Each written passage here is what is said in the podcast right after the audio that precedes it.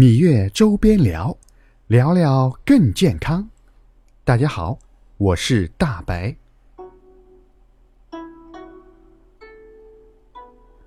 这一期啊，大白要和大家聊一聊《芈月传》里面那些非常不讲理的礼。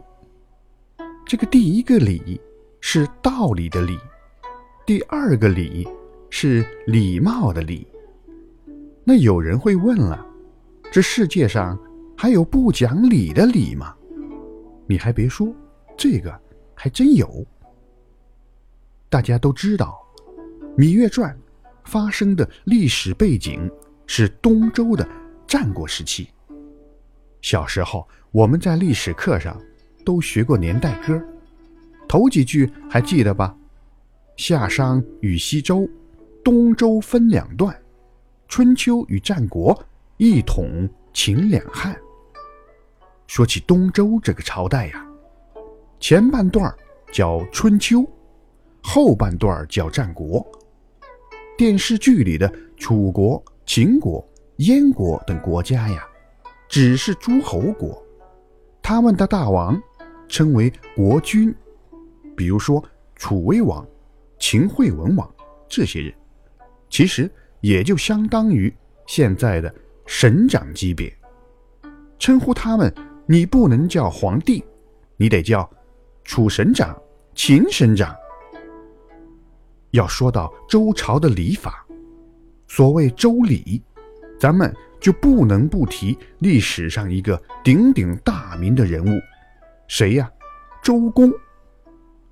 哎，这时候啊，有听众朋友就会问。这个周公是不是那个周公解梦的周公啊？没错，就是他。当然，这些解梦之说未必全都是周公的作品。为什么呢？那我们就得先聊聊周公了。说起周公这个人啊，他是周文王姬昌的第四个儿子，也就是周武王姬发的。亲弟弟周文王、周武王是周朝开国的两个皇帝。看过《封神榜》的朋友啊，应该比较了解。后来呢，周公辅佐武王的儿子成王管理国家。很不幸的是啊，周公他的名字起得不好。你看他爹和他哥的名字，姬昌、姬发，一个昌盛。一个发财都不错，轮到他却摊上一个很搞笑的名字——鸡蛋。后人呢，为了尊重他，一般都不说鸡蛋，而是称他为周公旦。提到周文王啊，他精通阴阳八卦，能掐会算，还写了本书，那就是中国历史上的超级巨著《易经》。这周家老四周公呢，得到了他老爹的真传，也非常牛逼。所以啊，后人把解梦这些事儿，全都放在了他身上。周公这人一生最大的贡献，不是解梦哈，他有两大功绩：大行封建，治理作乐。什么意思呢？这个封建啊。就是分封各地诸侯，哎，凡是水平牛逼的人物，封他们到各地去当老大，建立诸侯国。说白了，后来的春秋五霸、战国七雄这些大大小小的国家，最早啊都是周公搞封建给搞出来的。然后呢，人家周公脑洞大开，为周朝鼓捣出来。一整套五花八门的规章制度，这个就是后来统称的周礼。这个周礼后来成为儒家的指导思想，对整个中国文化的影响是相当深远。说起这个孔子，孔圣人啊，他一辈子想推行的就是周礼，经常做梦梦见周公，只不过。一直他也没办法找周公去解梦。说起周礼，那可是相当复杂。